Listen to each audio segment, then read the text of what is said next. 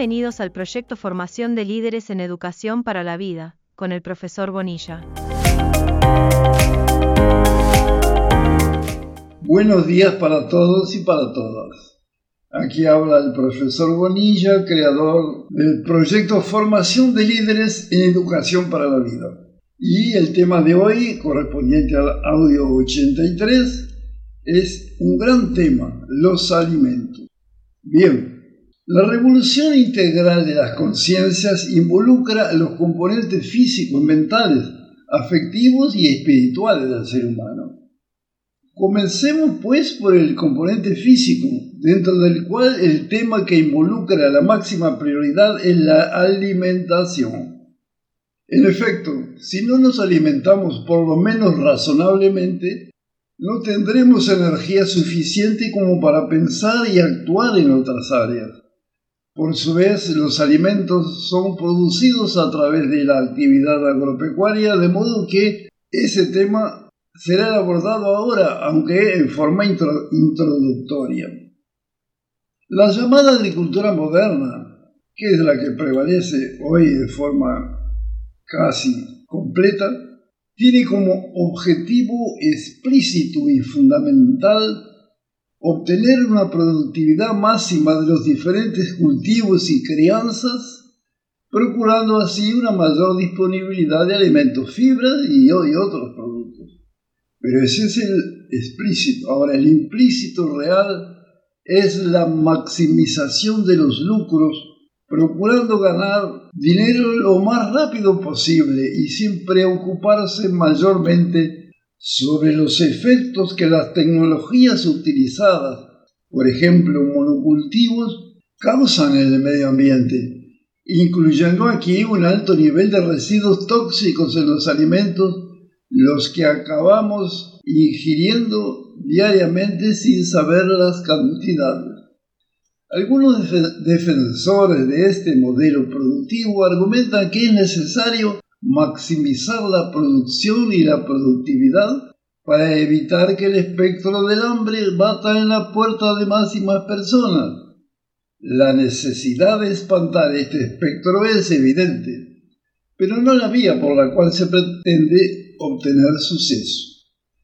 En efecto, la llamada agricultura moderna con su falta de preocupación con la preservación y mejoría del medio ambiente, especialmente de suelos y aguas, no podrá asegurar la continuidad de la producción durante muchos años. Por otra parte, si el propósito real fuera combatir el hambre, debería existir un plan maestro que vamos a discutir en los audios 86 y 87. Debería existir un plano maestro con esta finalidad, de que todo el mundo pudiera comer, con prioridad para la producción de alimentos para el consumo interno del país, y solo dejando para un segundo lugar la producción para el mercado externo, que actualmente solo proporciona más calorías, más proteínas, vitaminas y sales minerales para los hiperalimentados, sin embargo muchas veces malnutridos habitantes del hemisferio norte. Por estos números, entre tanto que podrían ser presentados, queda en evidencia que lo que interesa en este modelo es la maximización de lucros y no el combate al hambre. Inclusive efectos de producción pueden ser negativos para el sistema y ellos deben ser eliminados por el sistema para evitar una baja significativa de los precios. Lanzar en ríos y arroyos ha sido la mejor solución que han encontrado los adeptos de este modelo para conseguir mantener los precios. Y la prensa ha documentado estos hechos, pollitos, café, tomate, etcétera, etcétera, etcétera, bollando en los cursos de agua. Esta situación no es patrimonio de Brasil, donde viví 35 años, y sí del tercer mundo, con una especial mención para peor en África y América Central, donde la producción de frutas tropicales, algodón y otros productos ocupa las mejores tierras, quedando las marginales, para la producción de alimentos de consumo local. El hambre es la consecuencia lógica de esta actitud. En el Uruguay, inclusive donde vivo actualmente, ya hemos pasado por la famosa veda. ¿Qué era la veda? En las cuales para asegurar la exportación de carnes a precios muy buenos, la población era sometida a un verdadero racionamiento de aquel producto.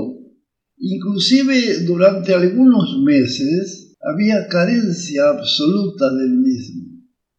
En fin, el enfoque filosófico de este tipo de modelo agropecuario es completamente opuesto al paradigma holístico, de modo que es necesario desarrollar ahora dos asuntos específicos.